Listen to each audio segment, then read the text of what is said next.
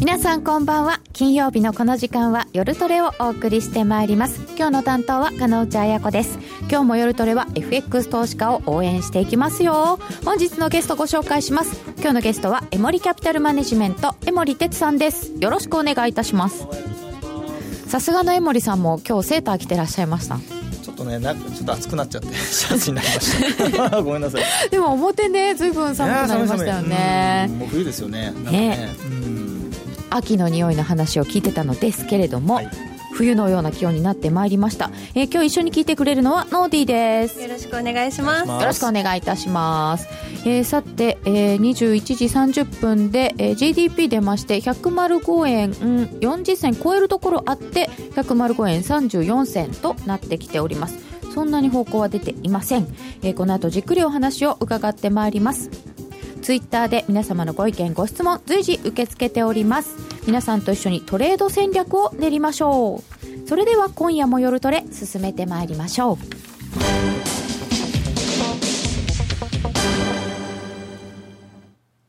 江森さんをお迎えしましてお送りする今夜の夜トレ。さて江森さんはい。現状のところでは105円超えてくるという状況なんですけれどもこのドル円？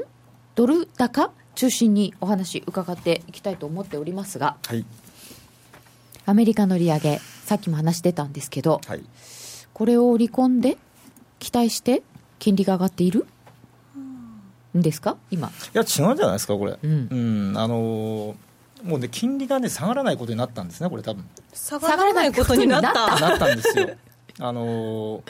もう散々やったでしょ何をですか？金利を下げたら何かがあるんではないかと、はいはい。まあ、特にそのヨーロッパと日本と金融緩和利緩和と。緩和してマイナス金利までやってみたと、はい。まあ金利を下げるとですねその通貨が安くなってはい。あの量的緩和をやれば国債とか、ね、株とか買い入れれば金利も下がって金利が下がれば通貨安になってうん。でそれで、えーデフレから解消デフレが解消されるだろうという、まあ、シナリオのもとにこの3年ぐらいやってきたわけじゃないですか。やってきました。日銀とかはヨーロッパとか、うん。ヨーロッパ中央銀行ですね。い ECB が。でそこでこの1か月くらいドラギ総裁 ECB あとは黒田さん、ね、日銀の総裁、まあ、発言を聞いてるとはい。もうギブアップ宣言したと。ああこれはもう限界だよっていう、もうごめんなさいと、うん。まあ、ごめんなさいとは言わないですよね、まあ、特に黒田さんはああいう、ね、性格っていうかね、ああいう方なので、まあ、絶対言わないんですが、立場的にも、まあ、ただあの、結論としては、まあ、中央銀行として、えーやってきた政策が、彼らが意図していたことには結びつかなかったと。うん。いうことを認めたということですよね、まあ、全然2年で2%なんてっていう、もう2%どころかね、うん。マイナスですよ、まだ、ねですよね。CPI だけで言えばね。そうですね、うん、なので、結局、彼らがやってきた政策はうまくいかなかったということを、まあ、彼らも認めて、それはもう市場はもうかなり以前からね、指摘していたんだけど、やっとまあ彼らがその、なんだろう、まあ、間接的に認めて、うん。でその政策の方向性を今、変えようとしていると、でその舵取りうんをうんうん。最初にまあその切ったのがまあ日銀であって、まあ、ドラギさんはその前にね、えーちょっともう厳しいなと、マイナス金利の深掘りもちょっと厳しいねと、でその資産の買い入れについてもちょっと考えなきゃいけないねと。うん。いう話をされてたんで、まあ、彼の方が若干早いんですけどね、うん。まあ、実際、政策面で明確にその形として出してきたのはまあ日銀と。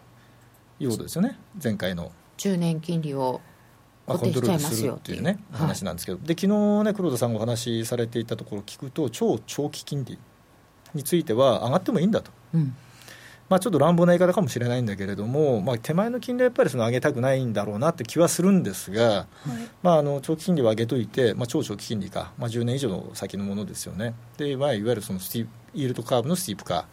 を図ることによって、まあ、銀行の収益基盤は確保できるでしょうと、うん。まあ、安い金利で借り入れて高い金利で運用できるでしょうと。いう、まあ、ことによってその一つのその銀行に対するこう安心感というんですかね、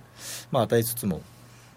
まあ、やっぱりその超長期金利をそのコントロールできるのかっていうのはね、過去やっぱりその中央銀行として、まあ、基本的にやったことない、政策なので、はいやっぱり怖いのはその、ね、先ほどお話ししたように、まあ、金利がもう下がらないことになってくることによって、いろんな多分ね、あのー、問題が出てくる可能性があるんじゃないかなと。問題っていうのは、結局あの金利が低いことによって助かってた人、はい、ないしはその困ってた人、まあ、たくさんいるんですよね。で投資家のサイドからするとその低い金利なので困っていたと、まあ、例えば年金さんとか、はい、えー、まあ、政府さんもいろんなねそういったあの国債とかをその投資対象の主として、うん、えー、持ってた人。でやっぱり国債の利回りが下がっちゃうとリターン出ないじゃないですか。出ないですよね。なので、まあ、買っては買えば買うほど今度はあの債券というのは買えば買うほど値段が上がれば金利が下がるわけです。利回りが下がるわけですね、はい、で自分たちで自分たちのその首を絞めてで日銀はマイナス金利、うん、低金利。ヨーロッパはもうマイナス金利低金利。で運用できない、国債としては、じゃあみんなアメリカの国債行きますよと、うん、でそれみんな買ったと、はい、なぜかやっぱり金利は ちゃんと下がっていっちゃうと、う。ん、で何買ったらいいんですかって話になった時にみんな言ったのがアメリカの株、はい、無理やり買ったと、ね、うん、うん、やっぱり利回りが欲しいんでね。なんか金利代替って言われましたけど。そうそうよく言われてたでしょということは全部のその今お話した話っていうのは金利が低いことが前提になってるわけですね。うん、ということは今度逆に金利が上がっちゃうと特にその直近で国債を買った人たちのポートフォリオはもうマイナスですよ。当たり前だけど、うん、だって昨日一昨日で金利あれだけ上がってますからね。ね、一気に上がりましたよね。国債の先物とかの値段見ていただくと分かるんですけど大暴落ですよ。と、うん、いうことは直近この数か月ぐらいで買ってた人たち債券を、国債、はい、もうアウトですよね。アウトっていうのはリターンマイナスリターンですよね。損しちゃってますね。損しちゃって、はい、もう含み損になって。でこの含み損は戻ってこないですよね。今売却すれば、うん、だから持ちきれば利回りがプラスのものを買っていれば助かりますよもちろん。そう利回りはまでね債券ですから、そう持ってれば間に合うけど。本来の形ですもんね、うん、債券の。ただ実際それで運用してる人はじゃあ何人いるんですかっていうと。もう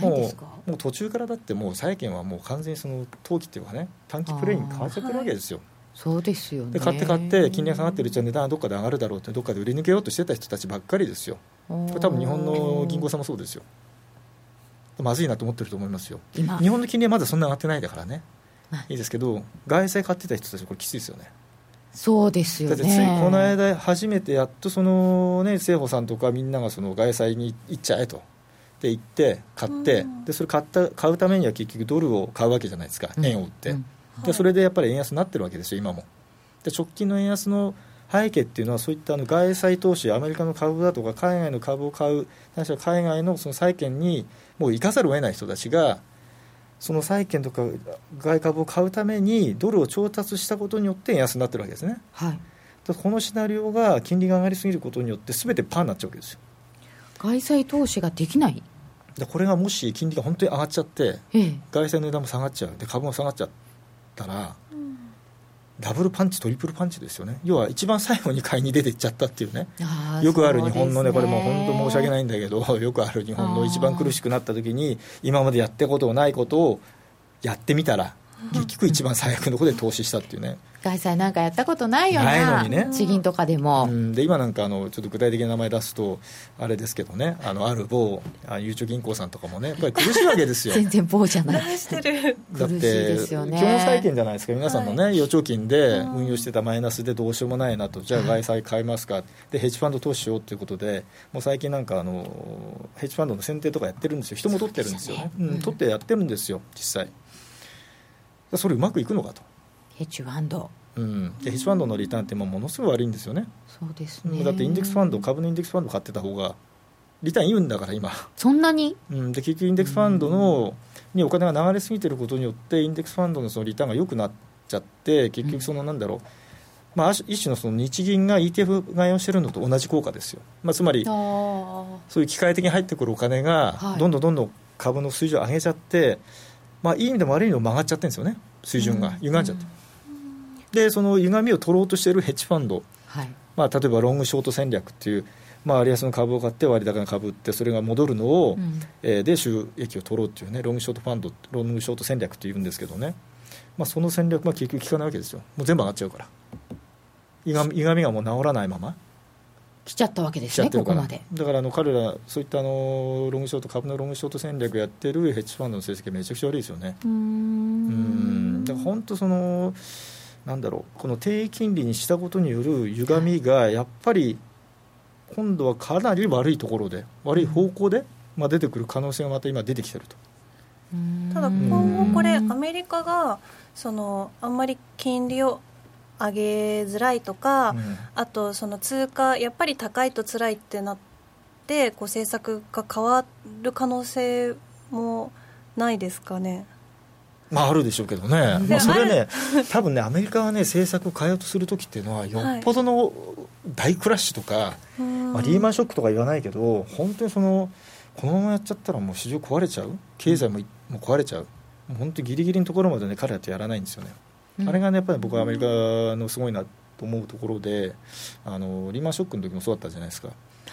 助けるところは助けるけど助けないところは助けない。でもそれもギリギリまでやらないんですよね、うん、要はその、まあ、ちょっとこの言い方するとまたねちょっといろいろこう あるんだけれども日銀のようにこう小出しにして常にこう何かやってるってことしないわけですよ、うん、ああギリギリまでやらないできて、正しい政策が何なのかってずっと考えながら、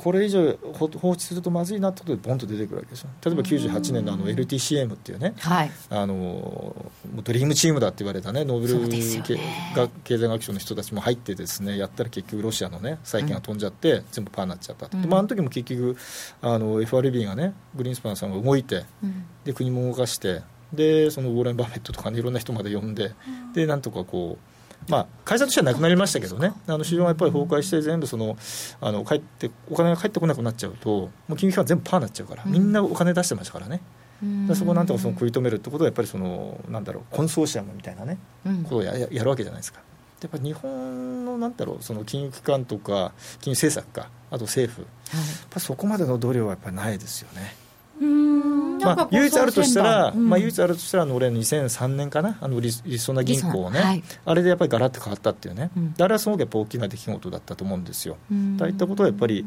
まあ、本当に大きなことがあるとやらなきゃいけないんですけどね、ちょっともしかすると、まあ、今起きてる、この金利が急にこうぐっと上がってきたことが、はい、まあ、このままの流れでいくと、うん、ちょっと。まあ、相当こうやっぱ注意をね、うん、しといた方がいいのかなって気がしますよね。副作用しかなかったわけだっていただいてますけど、ん。なんか違う副作用もまた出てきちゃうってことですね。そうですね。あのやっぱりその日本から見ると、その2000、まあ、実質的に2013年入ってからのね、うん、そのアベノミクスというか、黒田ノミクスっていうんですかね、はい、まあ、量的質的金融緩和で、まあ、結果としてその円安、株安になったところの、まあ、3年間、2015年、去年までの、まあ、3年間は？まあ、悪くはなかったと思うんですよ、それ自体は。まあ、ただ、その政策の揺り戻しとその継続性、はい、まあ、ここはやっぱりその全く担保されていなかった、で結果としてその株安あの株高円安にはなったんだけど、日銀がもともと目指していたのは、インフレにするということじゃないですか、でインフレにすれば景気が良くなるんだと、はい、安倍さんがね、で、これは間違いだったってことじゃないですか、明らかに、なってないんだから、政策としてね。で3本の矢って言っても結局それが全く機能していない、うん、まあ、あの成長戦略のそのね、まあ、規制緩和だとか、まあ、そこはまだ進んでないからだって議論はあるんだけど少なくとも1本目と2本目っていうのはまあ機能しなかったっていうのはここで結論が出たってことですよ。これで。今回のその黒田さんの発言であったりなんなりで。最初はちょっとよさそうに見えたんですけどね、やっぱりなかなかね、金融政策だけは難しい、でこれはあのイエレンさんも言ってるわけですよ、はい、ドラギさんも言ってるし、うん、やっぱりその最後はやっぱ財政ですよと、うん、財政でやっぱりその経済を動かしてもらわないと、えー、金融政策だけではね、もう全体は別にその変わらないし、あのその大きな方向性をぐっとこう持っていくようなところまでのその効果はないと、はい、力というかね、効果というか、力というか。うん両方あって初めて動くんでしょうね、やっぱり金融政策ってやっぱり首と10のどっちかって言われてやっぱ10だと思うんですよ。あそうですか首というのはやっぱり財政ね。主人と従う人。ああそういうことですよ。お酒となんかなんだろうみたいな。主だった。主だった。お酒だった。ね、なんだろうって日本のことわざかなって思っちゃいます、ちょっと飲みたくなってきたのかもしれない、ね、金曜日のね寒くなってきたんで。はいであの、うん、今日は江森さんがあの金利の推移とか、はい、アメリカ株との関係とか、資料持ってきてくださってるんですけど、どれからいきますかじゃあ？どれからいきますか？あこれじゃあ一番最初これ、はい、この世界世界の金融経済リスクというところですかね、はい、だこれやっぱりあの今お話したこともそのまま載ってるので、うん。えーまあ、あまりもう説明もないのかなってことなんですけどね、結局、それ一番真ん中のところがね、今、起きつつあるわけじゃないですか、うん、うん、だこれは本当に要注意で、まあ、その真ん中の、左側の真ん中か、まあ、アメリカの金利が上がってるとか、えー、でそれでまあ株安のリスクっていうのは出て出てくると、でやっぱりね、アメリカはですね、これ、個人消費停滞って書いてるんだけども、うん、結局あの、個人、個人資産、まあ、家計資産といった方がいいのかな、家計の資産に占める株式の割合っていうのは35%なんですよね。35%であと債券とか、あとなんだろう、投資信託とか、もろもろ全部入れちゃうと、もう53%になっちゃうんですね。あ結構持ってますね。だからやっぱりね、株が下がるとアウトなんですよ。で個人消費絶対落ちちゃう。一般の人が。一般の人が。と、うん、いうことは、やっぱ GDP の7割占める個人消費を落とさないようにするためには、株高にしとかなきゃいけないんですよね、政策として。だからやっぱり利上げできない。で9月の時は、9月の FMC の時は、まあ、ご記憶あると思うんですが、いろんな方が、FRB の関係者、いろんな方が、えー、もう利上げできますよとしますよって言ってて、利上げ確率は2割にしかならなかったと。そうですよね、ね、だから利上げしなかったという、まあ、解釈もできると。で今回、はい、今のところ、どうも市場の12月の利上げ確率予想、まあ、79%とかね、80%って言われてますよね、うん。まあ、ここまでくれば利上げできるかなって一応、体制にはなったと、うん。うん、いうことなので、まあ、あとはその市場が驚かなければ驚かなさそうであれば、まあ、自然体で、まあ、利上げ、まあ、みんな利上げするだろうと。大体8割も織り込んでて、うん、しなかったらしなかったで、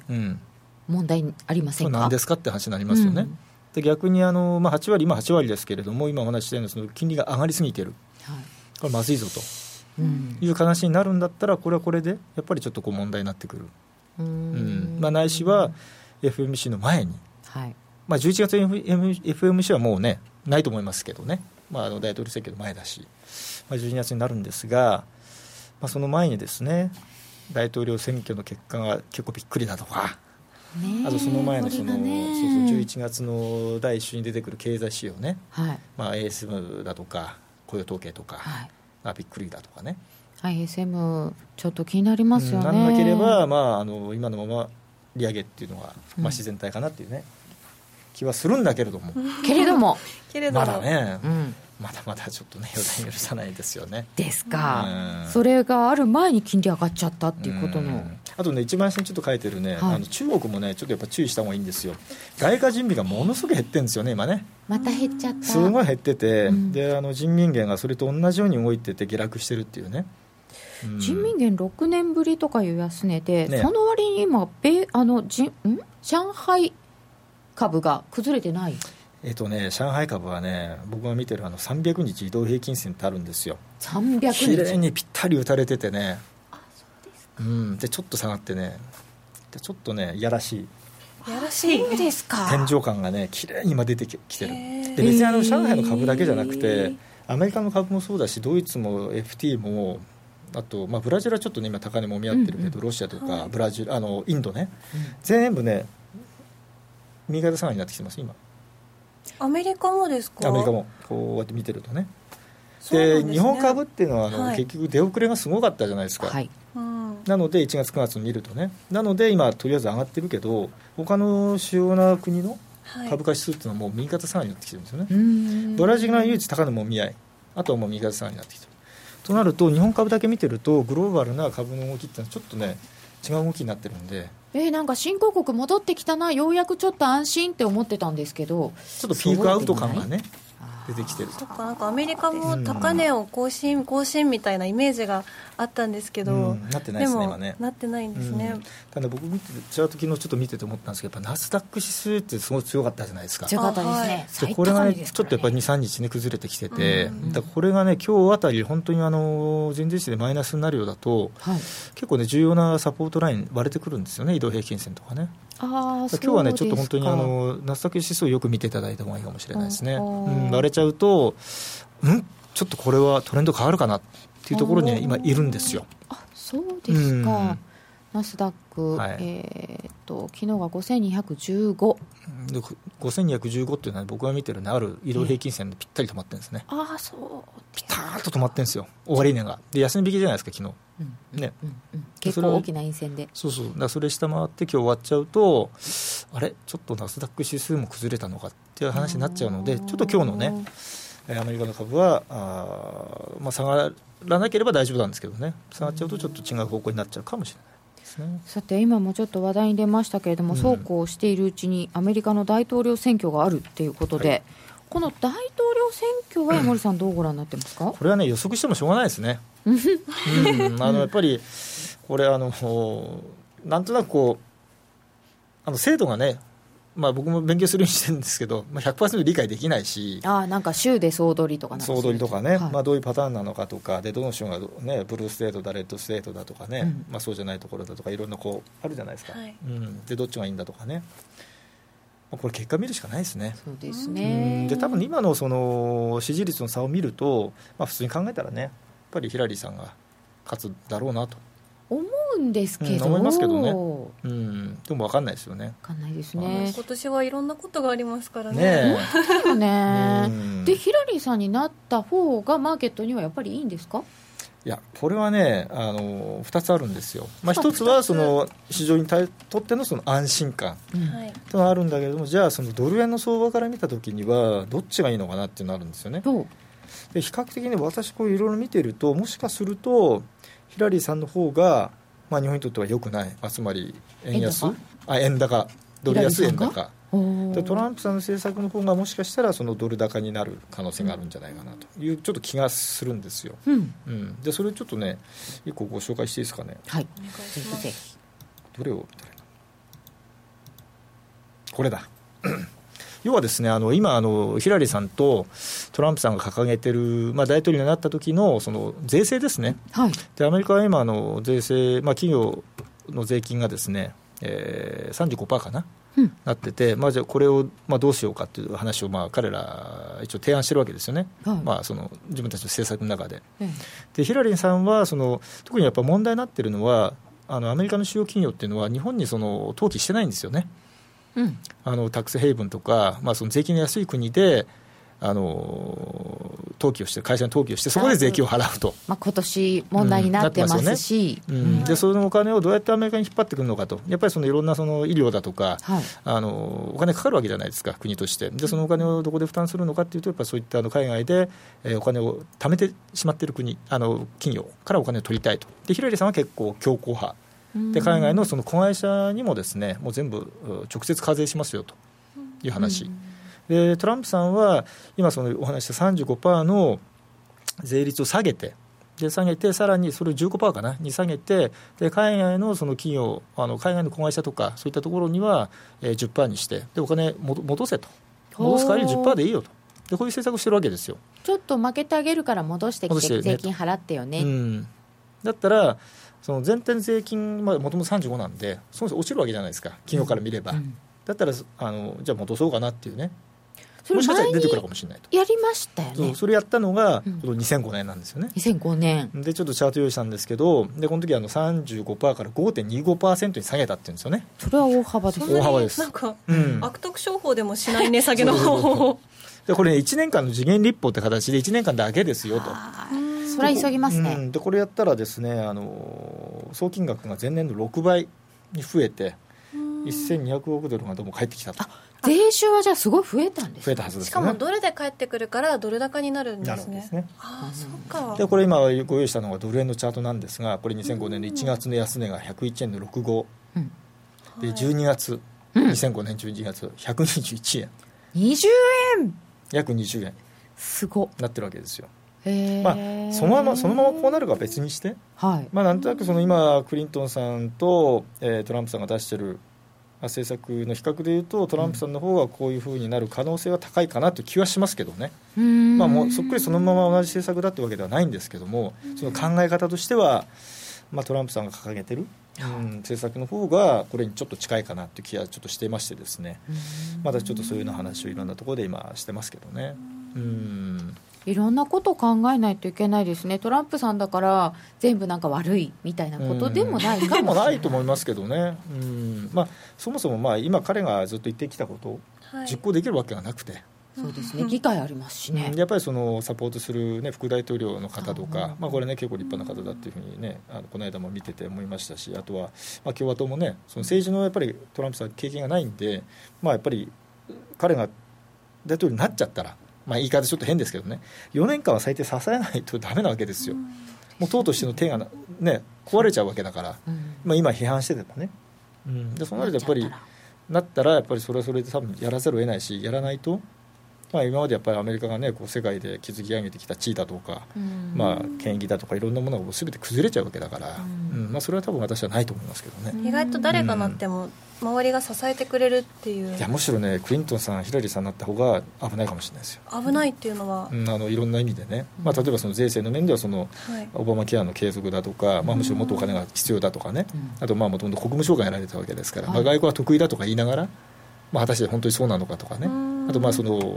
軍事的なところとか、まあ、結構強硬ですから、またちょっと海外とのそのフリクションというかね、摩擦がね、また起きるんじゃないかとか、で今、はい、オバマさんがなっちゃって、まあ、彼あのなった時にあの平和賞、ノーベル平和賞、いきなり取っちゃったでしょ、う、ね、まあ、あれがね、やっぱよくなかったですよね。よくなかった。うんあのまあ、これ、いい意味でも悪い意味でも、やっぱりその世界の紛争だとか、そのアメリカがその世界の警察としてのコントロールをやっぱり失ってしまったと。いう面はやっぱり否めないと思うんですよ。まあ、彼があの、ね、賞をもらってしまったがゆえに、まあ、本来アメリカとしては、まあ、歴史から歴史的にややんなきゃいけないこと、うん、彼の気持ちとは別にやんなきゃいけないことがやっぱりかなりその停滞してしまったんではないかなという気がするんですよ、うん、だからそのヒラリーさんはそこでそれをちょっと変えるためにちょっとこう強硬的なこう動きを見せるようなようになるとやっぱりまたちょっと世界のねこう枠組みだとかなんていうんだろうこう関係とかがねちょっとこう崩れるというかまあ、いい方ではなくてどちらかというと悪い方に行ってしまうリスクというのはあるんじゃないかなと。その前の段階でちょっとあのアメリカが変容したことによって中東が流動化するっていうようなことがあったわけじゃないですか、うんえー、それがまた別の方向に行っちゃう可能性というのは、ね、あるんじゃないかなって気がしますね。でもなんかどっちが大統領になっても日本はあんまり嬉しくないですね、うん、ね 日本企業は。そうですね、でもアメリカの方々にとってもねどちらもあまり人気がないと伺ってますのでね。ね難しそうですそうですよね、はい、さてそしてもう一つちょっと気になっているのが、はい、原油です。あ原油ですか。はい。原油はねやっぱりあの今面白いなと思うのは、うん、あの完全にその原油の材料だけで動いてると思うんですよね。あそうですか。うん。あの今すごくドル高ですよね。うん、はい。主要通貨に対してドルが非常に強いと。で、まあ、原油はあのご存じの通りドル建てで取引されてますから世界的には、まあ、ドルが強くなるとドル建ての原油は下がる、はい、ドルが弱くなると、えー、ドル建ての原油は上がりやすいという、まあ、一つの関係があるんですね、はい、でちょっとチャート見ていただきたいんですがこの WTI 原油とユーロドルの関係、まあ、推移ということなんですけれども、まあ、原油価格はあの2014年の6月からすごく下がり始めたんですね、はい、でこの下がった理由をシェールオイルアメリカでシェールオイルがたくさん、ね、生産されたから、需要と供給のバランスが弱くなったんで、原油価格が下がったんですって説明される方、非常に多いんですけど、私はそれ違うと思ってるんですよ。違うんですか？あのそれも一つなんですけど、うん、やっぱりね、為替、ユーロドルが先にこれ下がってきてるんですね、微妙に。うん、でやっぱりあのドルが強くなった、2014年の7月以降ですね。はい、でそれでやっぱりドル建ての原油がずっと下がってきて、で大体ほとんど同じように動いてると。いやパラレルですね、うん。うん、で直近ちょっと見ていただきたいんですが一番右側ですね。おちょっと分かれてるじゃないですか。離れちゃった。巻き分かれ的なね。本当ですね、で結局あのドルがすごく強いんだけど原油もちょっと戻ってきたで結局あの9月の28日ですかね OPEC 非公式会合で一応まあその OPEC の中では減産で合意しましたと。かなりびっくりな、うん、だったんで、まあ、原油のそのショートしてた投機筋がものすごい慌てて買い戻したんですよ、うん、もう今まあすごくロングになってるんですけどねポジション的に。なのであのドルが強くなってももう関係なく、まずは上がったと、でも一方でドルが強くなりすぎてると。うん、じゃあこの水準、今のドル高で維持できるかなっていうところに今来てて。そうなんですよ、うん、一旦買い戻したのはいいんですけど、うん、ここから11月までどうするのっていう。だとね、1か月ぐらいあるわけじゃないですか、うん、実際に決まるのは11月30日なんで、はい、その間っていうのは、やっぱりこうなんていうんですこう端境期じゃないですけどね、あのこう方向性がない中、もしその為替の方に目がいくと、ちょっとこう売りが優勢になったりね。する可能性があるので、でね、僕、もともとコモディティをずっとやってきて、為替見てるって立場なんで、はい、コモディティやってる人間からすると、為替がどう動いたらコモディティどう動くかなって見るんですけど、為替やってる人たちとか株やってる人たちは 先に原油を見るっていうね、うん、そうかなと思うんですよね僕なんかね。あそうですか、うん、いやでもなんか、原油が下がったことのこう副作用ってすごく大きかった気がして見ていました、はい、鶏卵みたいな、結構ねだからね立場によってこんな見方違うのかっていうね、で僕もあのこのねあの、まあ、今やらせていただいてる会社作って、まあ、1年半ぐらいになるんですけど、はい、結構やっぱり為替とか株の方と交流が増えてきて、はい。まあ、いろんな方のご意見聞くとね、まあ、原油がやっぱり先に来るわけですよ、本当かなと。あそうなんですか。そんなふうに考えたこと一回もないですもんだって。であ株下がっちゃったら原油まずいかなとかね。あドル上がってる原油下がるかな。ですよ。その順番って何かによって変わったりしないんですか、まあ、変わたりするでしょうね、うん、だけどやっぱり原油はその全てを変えるかっていうとそれは違うんじゃないかなって気がしますけどね。そうですか。うん。ね結構やっぱり立場によってね見るものっていうか考え方がねあ違うんだなと思ってそれは結構勉強になりましたけどね。今あの江森さんが一番視点、始まりの点として見てるのは何ですか？ドルですやっぱり。ドルですか？全てはやっぱりそのドルがどっちに行くんですかっていうのも全て。あと金利ですねでも今のじゃあドルが高くなってきて、でも原油の価格も乖離してるっていう状況はどういうことなんでしょう？だからしばらくやっぱりその原油価格は上がりづらいだろうなっていうふうに僕なんか思います、ね、上がりづらいだろうなって、うん、思いますね。下がるとは言わないにしても、はい、上がりづらいだろうなと。じゃあここからそのドルがどうなっていくのかなというのは、うんね、短期中期いろいろあると思うんですが、さてこちらの5本でございます1ドル65円、日経平均9000円時代の到来しないで。という、えー、江森さんの新刊でございます。2020年までの大波乱を乗り越える投資戦略、ビジネス社から発行されております。日経平均9000円、1ドル65円。なりますかね。いや、そんな、この題名をつけて おいて、まあ編集者さんでしょうけど、読みどころはどんな？えっとね、結局ねあの、何が起きてるのかっていうのをちょっとやっぱり見ていただきたい、読んで中理解していただきたいのと、その何を中心に考えたらいいのか、でまさにやっぱりそのドルなんですよ。で私がもう主張しているのはそのドルがもうその2015年去年まででドル高はもう終わったんだと、でその前提で見ていくのがいいんではないかとでその結果そのドルがこれから安くなるんであれば、うん、じゃあ一番その投資対象として、まあ、面白いなと思うのは金であったり原油とかそれでコモディティですよね。株とかよりもコモディティのパフォーマンスが多分2020年ぐらいまでは相対的にねいいんではないかなというのが私の意見なんですよ、うん、うん、だからさ日経平均9000になるってことではないんだけれども為替はやっぱりそのドルが強くなるってことは、はい、まあ円安にはなりづらいだろうなっていう前提になっちゃうので、まあ、やっぱりそれはドル建てで何かその金とか原油とかのコモディティをまあ資産としては持っておいた方がうん、別に株を全部売りなさいって話じゃないんですけどね、うん、あの相対的な話なんですけどね、まあ、そういったことをちょっとこう考え方を、うん、あの書かせていただいているものなので、はい、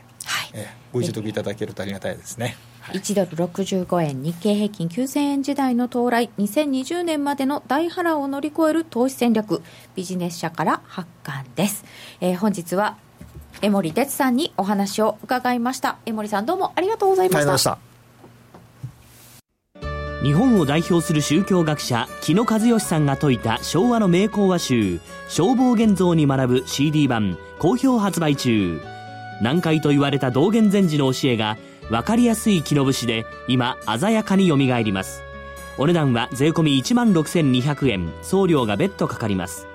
お求めは0335954730ラジオ日経通販ショップサウンロード。またはネットショップサウンロードまで。あのロングセラーラジオソニー EX5M2 好評発売中。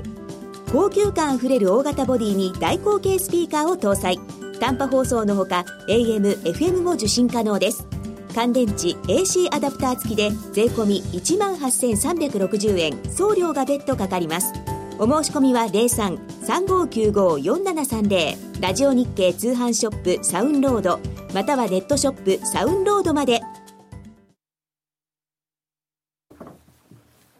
教えて高野さん。教えて高野さん。はい。はい。えーと FX に役立つ実践的なテクニカルを今日も高野さんに教えていただきましょう。よろしくお願いします。お願いします。というわけでなぜか教えて高野さんをなんかこう回してごらんよみたいな空気に急になったわけですけれども。かっこいい、ね、そう。かっこいい。頑張れ頑張れ。なんかガールズの皆さん頑張ってくださいって書いてあるけど私はガールズには含まれていないということで。えなんで含まれてないの？そっか頑張って高野さんから大事な話を引き出そうっていうそういうことですね。えていうかノーディーガールズだよ。本当よかった、うん、高野さん、今日は何を教えてくれるんですか、えー、先週ですね、はい、えー、チャートパターンの中の、えー、はい、継続パターンというその例えば上昇トレンドがあって、その後にそのパターンが出ると、そのまままた上昇になる可能性が高いよっていうのをお話ししたので、はい、今日は転換パターン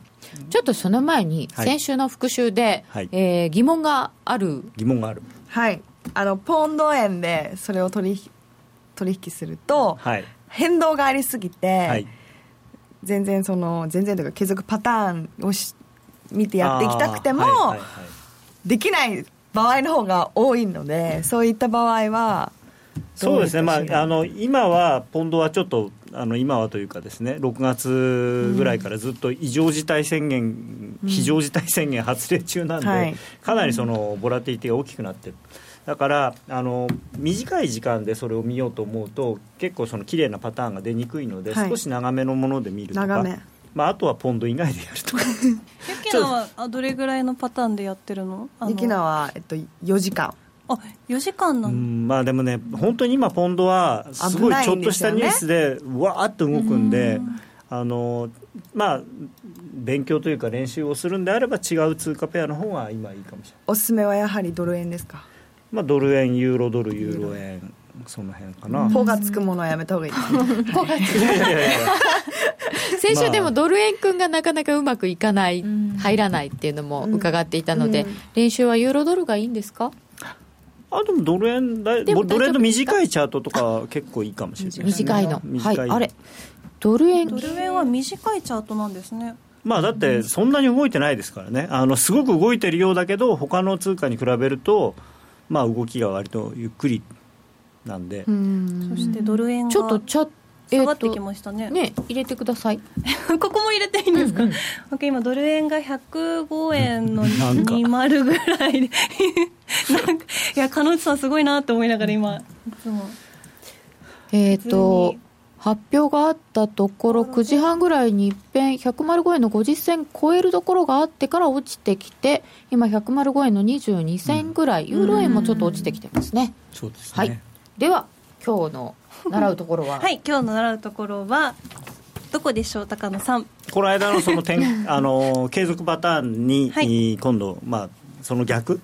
だから上昇トレンドがあってその形になると今度は転換、うん、あるいは反転して下落になる可能性が高い。そういうパターンがその転換パターンというのがありまして、はい、まあ、たくさんあるんだけれども今日は代表的なやつをちょっと2つほど紹介をしようかなと。はい、はい、であのこの間お話ししたようにその継続パターンっていうのは割と短い時間でその、うん、ただ三角持ち合いなんかできてブレイクしていくことが多いんだけれども反転はさすがに今までの流れが変わるわけだから、ちょっと時間がかかる、はい、あのエネルギーをそこで使わないと反転がしない。はい。まあ、みんな、あのーどんどんどんどん上がってきてもっと上がるんだろうと思ってる人が多いわけだから、うん、そのまま上がるんだったらすぐ上がれるんだけど逆に下がり出すっていうのはみんなが結構苦しみを味わわなきゃいけないので我慢して我慢してそれであっていうふうになるんでちょっと時間がかかる。うん、で一番簡単なあのー、代表的な反転パターンこの形でダブルトップというやつで、まあ、すごい単純に2回同じぐらいのところで高値つけて、えー、その2つのトップの間にある安値のところを割り込むとこの形が完成と。でこれネックラインっていうふうに言います。この前の安値。この間の高値と高値の間の安値。ここが首、はい、ここが首。でこの場合はそのだ2つの山の高さが大体一緒ぐらい、まあ、だから厳密にね、ぴったり、例えば105円の35銭と35銭っていうわけではなくて、多少、まあ、10銭、20銭、30銭差があっても、見た感じで、あ大体こう同じぐらいのところで止まったなっていうのは、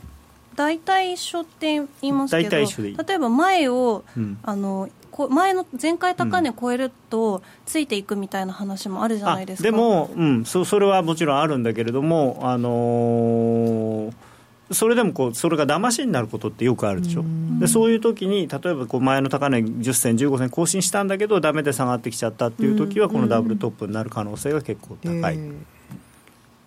ネックラインを下回ってきて完成。そうです。下回る前に、あのたまたま高値が2つ一緒のぐらいの高値があるからって言って、ダブルトップだダブルトップだって言ってる人が世の中にたまにいるんだけれども、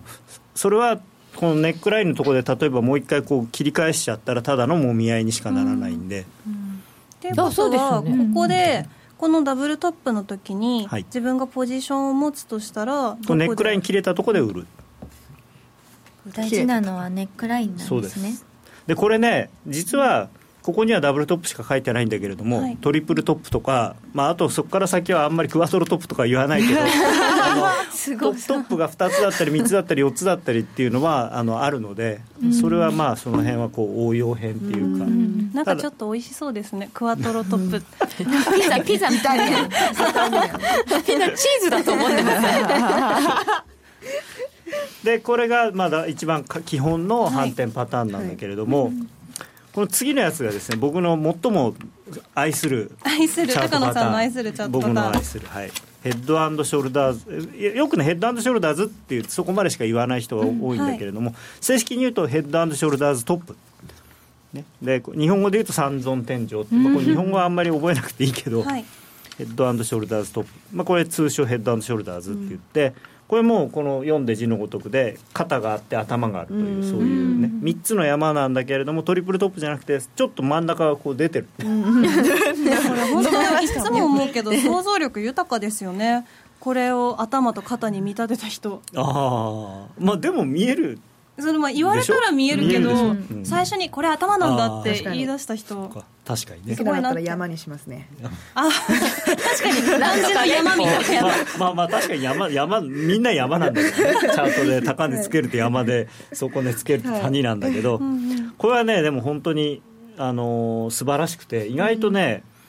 こんなの出るわけないじゃんと思うんだけど意外と出る、意外とってどれぐらい品質する？あもうちっちゃいチャートだったらもっといっぱい出るけれども、うん、去年っていうかねこのドル円この125円から下がってくる時もこのヘッドショルダーズトップになって見事に計算値通りのところで1回止まったりとかっていうのがあったし、あとねそうだあのじゃあちょっと昔のチャートをですねぜひ見ていただきたいなと。ちょっと待ってくださいね。昔のチャート。昔のチャート。これはいやこれは今実際にうちのプライムチャートというやつで見ていただきます。これ今まで2人見たことある、えー、これ高野さんがおっしゃってるのを聞いたことは何度かまあまあ去年散々ね、うん、これヘッドショルダーズになるんじゃないかメモしようと思途中で切れちゃったと思って。長くてかりヘッド初めの頃は。途中までなんだっけ？ってなっちゃってました。ポンド円のチャートを見てもらいたいんですがこれはいつのですか？これはですね、えー、リーマンショックの時ですね。2007年から2008年にかけての僕がもう30年間の為替人生の中で見つけた一番美しくて一番壮大なスケールのヘッドショルダーズでこれさっき説明しなかったんですけどヘッドショルダーズの場合もあの他の多くのチャートパターンと同じでこう形を作った後にこれネックライン割れてもう一回ネックラインを試しに来るリターンムーブっていうのがあるのが、まあ、一番綺麗な形。ここまでは戻すんですよね。でもこれってここ20 20円とかあるんですよこの戻しが。そうか。これ何時間足？これ週足。週足で。はい。でこれあのここのトップからここまでが、えー、といくらあったんだっけな？30円ぐらいあるのかな？はい、で本当に見事にここの安値っていうのがほぼ計算あここの安値か。ほぼ計算値ぐらいのところで止まってそこから15円ぐらい1回戻ってこれちょっと戻してるように見えるんだけど実は15円ぐらい戻してる。15円なんです、ね、これ見えるヘッドショルダーズ。これ左肩頭右肩。これあれですよね。ヘッドショルダーズトップでもボトムでも、うんはい、ネックライン切れたらどこまで下がるってっていうのは、えー、これはですねちょっと待ってくださいね。これもネックラインがあるわけですね。これそうネックライン。だからみんな大体転換パターンっていうのはネックラインが大事でこのネックラインが切れるとこの頭からこの線、ここの距離と同じだけの距離この割れたところから下がるっていう。頭からネックラインまでの距離。距離と同じだけのここが例えば10円あったらこの切れたところから10円下がるっていうのが目標値計算値、で、えっと、ドル円の今年のやつだと、えっと、106円の前半ぐらいだったのかな、うん。だまあ一回そこその辺で止まってるんですよねちゃんと。じゃあ頭が大きいとその後の下げも大きいんですね。このポンド円のやつも20何円あって20何円下がって、まあ、そこで一回止まって15円ぐらい戻した後またその後80円ぐらい下がったんだけど。この辺ってこの手のメジャーな方は何割当たるの？っていただいてますけど。えっとねチャートパターンの場合は三角持ち合いでもヘッドショルダーズでもあの形が綺麗だったらかなり当たります、うん、形が綺麗。そう。だからすごい曲解していや確かにこれこうやって無理やり見るとヘッドショルダーズに見えるなぐらいのやつは意外あの微妙なんだけれどもあ本当綺麗なヘッドショルダーズだねっていう時は相当きちんと当たります。でただ今年のドル円なんかはあんまり綺麗じゃなかったんだけどにもかかわらずすごくあの効きましたね。今年の春からの下げには。綺麗が分かる綺麗が分かるようになるまでが全然遠い、ね、なんか、これがねああのヘッドショもうカミカミですよ私 ヘッドショルダーズだったんだって思う気づくのにも時間がかかるし、うん、果たしてこれが正しいのかってだねちょっと今日は時間がないんであれなんですけど、はい、ヘッドショルダーズっていうのはどうやってできてくるのかっていうのを考えると、うん、あこれもしかしたらなるんじゃないかなっていうのがだんだん分かるようになります。でそれはじゃあ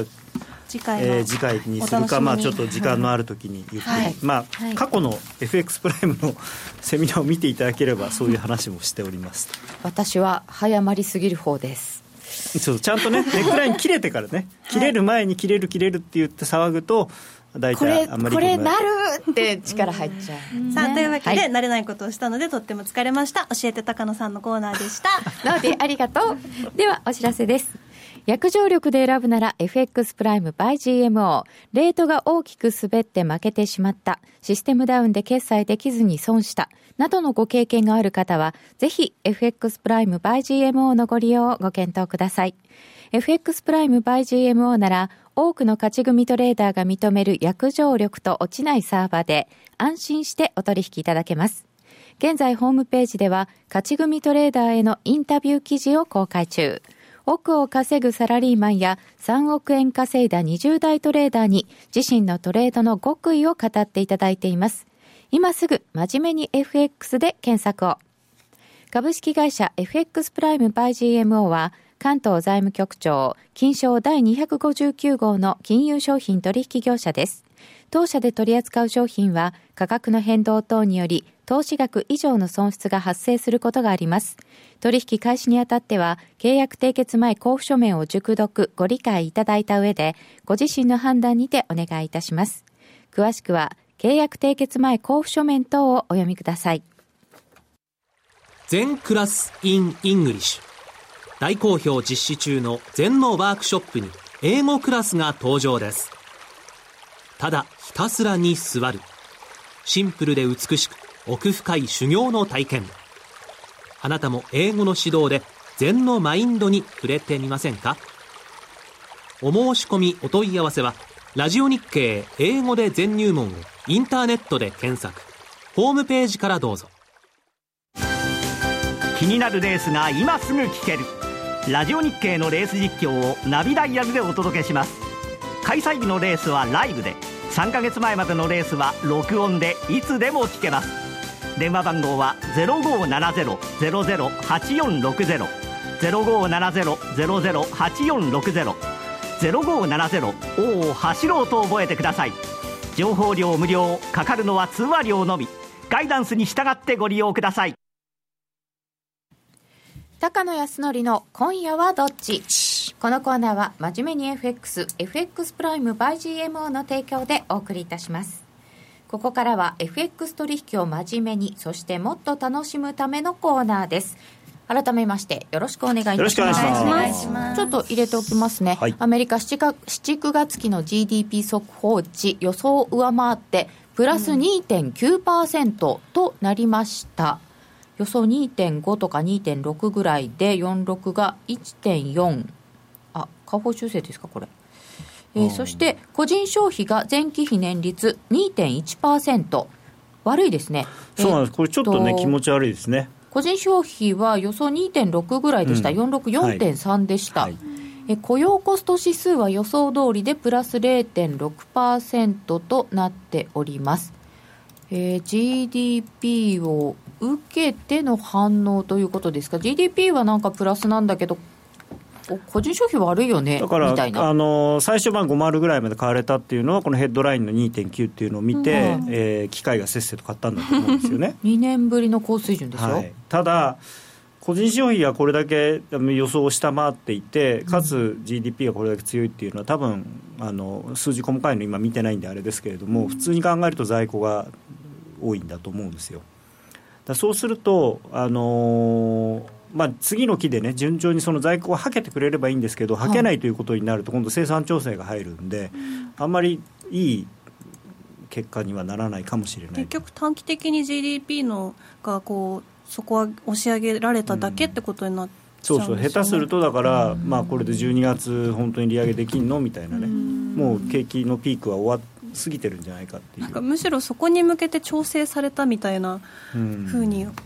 思っちゃいますけどね。今日のミシガンなんかまたこれで弱いとねやっぱ個人消費よくないんじゃないのみたいな話になるかもしれないですよね、ちょっとミシガン待ちになってきちゃいますかね。さて高野さん来週のスケジュールは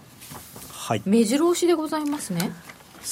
目白押しなんで目白押しって言うんでした目白が集まってこうギュウギュウするから。目白。ねうん本当に鳥の目白。目白。鳥、そうですね。来週はまずは月曜日の PC コアデフレーターもちろんまあシカゴもあるんですけど、あのー、まあ、基本的には FOMC が利上げをするかしないかは僕はこの PC コアデフレーターの数字にかかってると思うので。